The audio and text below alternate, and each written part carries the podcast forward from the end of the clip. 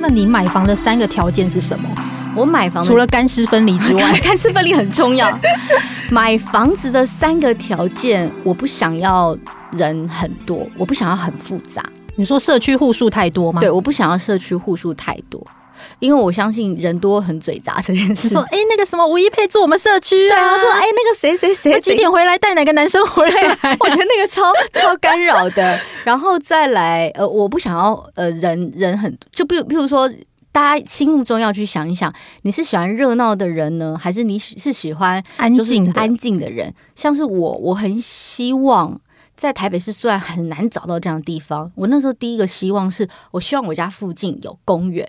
就我希望有绿地，然后我希望可以跟植物靠近一点，所以第一个我买房条件，我希望那附近可以看到绿色的植物，然后不要就是出去就车水马龙，嗯，水泥丛林这样子。对，然后第二个我不我不我绝不买在大马路旁边。我也不喜欢，对，就是大马路旁边，你常可能常常会被，譬如说救护车声音、消防车的声音，或是很多那种机车晚上骑很快那种声音吵到我。我不我不买，而且还有灰尘，对，还有灰尘的问题。虽然说现在住在哪里都会有灰尘，对，然后呢，再来就是我希望就是呃附近不要有便利超商。是不是很奇怪？你超奇怪的，是不是？是不是全民运动吗？都一定要挑一个楼下是便利超商，得得得得。我希望便利超商不要离我太远，但是不要让我听到叮咚声。哦，我也不行哎。所以我买在那个区域，我们家方圆百里之内就是没有便利超商，可能要开车出去。要开车有点夸张哎。就是我要开车出去，然后很不会很远的地方有便利超商，还有咖啡厅等等，但就是不是在我家楼下或旁边。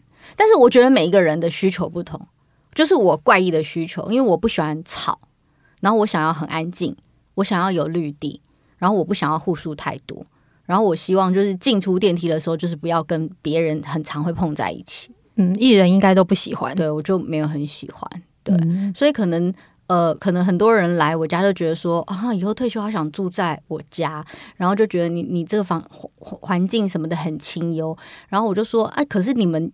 就不符合你们。有些人就是希望说楼下就是有便利超商，然后下去买东西什么很方便。因为我是一个会自己煮菜的人，我自己料理，所以我可能就是一周会去大卖场买一次。然后内湖附近有很多大卖场，买回来之后我就会宅在家里。你也对我来说住在美国欸？对，所以对我来说，我就不需要有便利超商啊。那那那我就觉得说，哦，那便利超商就不会是我的选择，因为通常你要住在交通很便利，然后下面又有一大堆超商的时候，就吵啊，对，吵。再再来第二个，房价也会稍微相对比较高一点，因为其实内湖那一区有很多的房子，我其实也去看了内湖路一段。其实有蛮多艺人也住在内湖一段那个地方，那那个地方就是相对它旁边有，比如说有呃港前捷运站或者是文湖站，就是文湖线那一条线上，那房价也没有比较便宜，可是那一区就是闹区，相对是内湖闹区。那我住在那个区域，可能就是有一群艺人也是喜欢住在那区，就是很安静，譬如说。庹宗康康哥啊，玉林哥，然后破哥，然后艺人街，对对对对对，詹维忠老师啊，然后那个 Kid 林柏升啊，我们全部都是住在那一区，就是那那一那一区就是很安静的区域，可能我们平常不太需要太吵的环境，因为平常已经很辛苦了，对，常常要认那个面对人群，对，也希望回到家是真的是放松，就所以我觉得大家需求不同。但也也许有蛮多人，尤其是年轻人，就是觉得像是纳豆，他就跟我说，他是完完全全没办法住在住在安静区域的地方。哦，我跟你说，讲到纳豆，就是几年前我那时候还当记者的时候，去采访过他家，对，他家真的好好精华，他就是。就是呃蛋黄区的蛋黄区，就是真的是很 fancy 的一个地方。我跟你讲，在东区，你 call 他打电话叫他下来，他马上说：“哎、欸，你在哪里？要哪里？这么好 call？因为他重点是因为他有很多朋友要约喝酒、约吃饭，他通通都在东区，好适合他，很 fancy。就是蛋黄中的蛋黄哦，他但他现在搬家了，哦搬家了，对对对，他搬家了。就很 fancy 的一个区域，只是还蛮厉害的。你已经买了第二间房了，嗯，也是买在同个区域吗？买在同一个区域，因为我很这么爱内湖，我很喜欢那个区域。但是第二个区域，我想想买的是南港，南港我也喜欢哦。讲到南港，那个威爷超看好南港。南港那对我我上次就有听到威爷也是上你们节目嘛，在讲南港。他我听他讲南港，我心想说，对对对对对，我心中都是第二个想要住的区就是南港，因为南港啊，我记得约莫大概十年前的房价已经被炒到一波，已经涨到八九十，但我会觉得那有点夸张。因为那个时候是南港刚要盖捷运的时候，所以那时候就是呃很多很多的建案，然后都开价钱很高。可是后来一段时间过去，发现哎，南港好像也没有想象中的那么厉害，嗯，所以就好像有掉下来一阵子。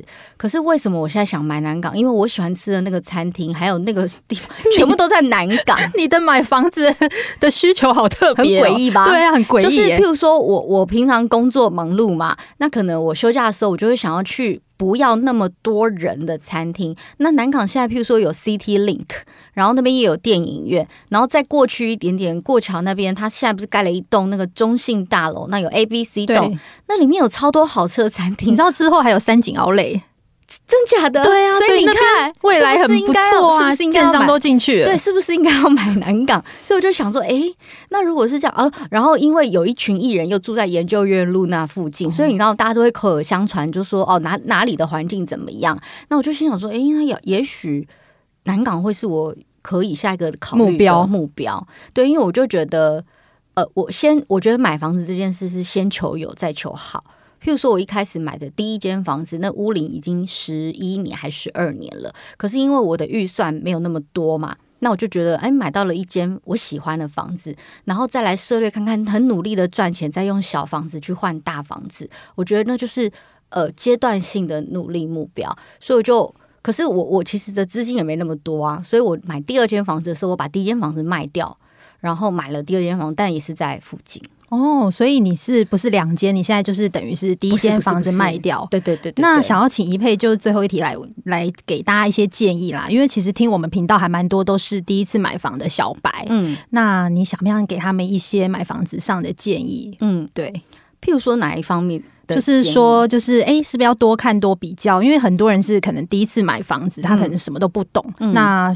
要做哪些功课，或者是他会不会有一些你知道，因为样品屋很漂亮，所以你第一次买你就很容易就是被套入那个陷阱里面。我其实呃身边蛮多朋友买房子，然后会遇到一些买房的陷阱，我觉得也可以提供给大家。譬如说像是那种预售屋或是样品屋，第一个它当然预售，尤其是预售屋，它的单价一定会比。比较便宜，然后价钱会比较吸引你，然后他就会告诉你说：“哦，这里附以后的愿景是怎么样？”然后，但是买预售屋，其实我觉得会有一个小小的风险，就是你会不确定那里的房价。是不是如同建商所说的，它会涨还是会跌？然后再来就是，通常他会盖了一个样品屋出来给你看，说以后就是长这样。如果说你会担心它后来呈现出来的样子没有实际的样子好的话，我会建议大家还是买原本就已经呃盖好的房子。然后，也许如果说第一次买房子的小白，然后呃你的资金又没那么多的。我觉得大家可以把权限放宽一点。当然，你资金很高的时候，你当然可以想要买新成屋啊，一两年的新成屋那就是贵嘛。那如果说大家可以像我第一次买房，我就会设定说，也许十年的屋龄，但是我也建议大家不要买太高年龄的屋龄。像我很喜欢民生社区，可是我那时候就被大家踩很多刹车，因为除非我有一笔钱，你要去想哦，如果买了三四十年的房子，然后你如果是要自住，而不是说你要拿来投资，你要想说你那。管线会有老旧的问题，我觉得买房子，尤其是新手，你真的真的那个屋子在外面再漂亮，或是里面的装潢再吸引你，只要你的里面就是金絮其外，败絮其内，有就是真的有很多，真的有很多这种房子，就是魔鬼在细节里。所以，如果你要避免说你进去你要花很大一笔修缮费，或是它的管线以前的管线可能没有有地下走的那个管线不是那种很好管线，你要花很多的一笔钱去汰换那个管线，或是楼上楼下会不会有漏水的问题，或有水压的问题？其实我觉得花最多钱的反而是基础工程。对，没错。其实你要想，你如果不想要花，你你你买了第一个房子，你不想要花很多钱在基础工程，我觉得十到十五年的房子可能可以是大家比较适合，比较适合，因为你你不需要花太多的心力去整修基础工程，基础工程超级贵。然后再来第二个，你可以想想看，假设如果你没有想要花很多钱在装潢，那你进去看这间房子的时候，你就要稍微想一下说，说有没有哪些东西是你可以留用的，有没有哪些东西是你要拆除的。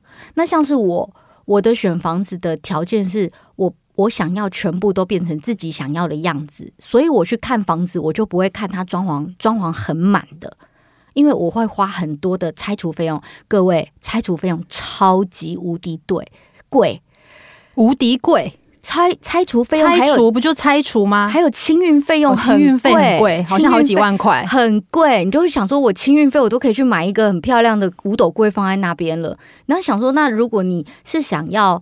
呃，然后假设你不想要花很多装潢费，你想要进去，你一卡皮箱就可以入住，是不是？现在很多那种 slogan 都打对，一卡皮箱，一卡皮箱马上可以入住。那你就要去想说，哎，里面的装潢是你喜欢的，你去衡量，然后再来。假设如果你要装潢，我觉得第一间房子你千万不要花太多的钱。没错，我就是我就是走错路的那个人。花太多钱，我花非常多的钱在底。你知道，人生你拥有第一间属于自己的东西，或是房子，或是车子的时候，你就会希望它达到你到位，对，一次到位。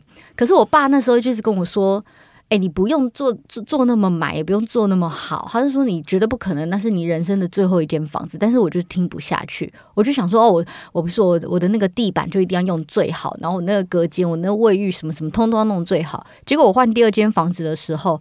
我那个全部都是拱手给别人啊，给下一个，给下一个。而且你还要看你那个价格是不是可以垫上去。有些人还不要你的装潢，对，然后他还要拆掉，那就觉得心想说，我又不能垫上去，就会很痛。所以我会建议大家，如果你是第一次买房子的人，就要考虑到说，呃，也许呃预售屋，我觉得你还没看到它最后完成的样子，那你不如看现在已经有的。房子案子，虽然也许价钱会比你心目中稍微高高一些些，但至少是你看得到的。我是这么认为啦，因为我是一个没办法等待的人，我就觉得说急性子，对，我就急性子，就想要看，然后 看到喜欢了就要买这样子，所以我就觉得我没办法等待。再来就是我觉得，呃，你钱要花在刀口上，就是我那天也听了一个设计师在分享，我觉得很有意思。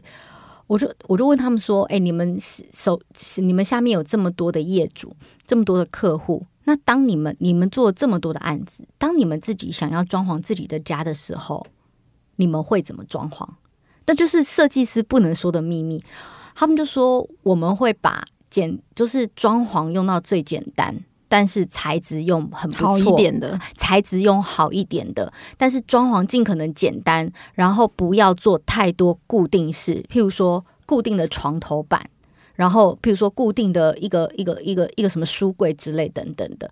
他说那些钱你其实可以把它用来买好的家具，家具譬如说买一个好的沙发，买一个好的柜子，买一个好的什么东西，你以后是可以带走的，而且。呃，他说，如果说最基础的工程，那个譬如说隔间什么的，弄都弄很简单，清清爽爽的，然后家具摆进来都是你喜欢的家具，那反而可以省掉很多你在装潢的费用。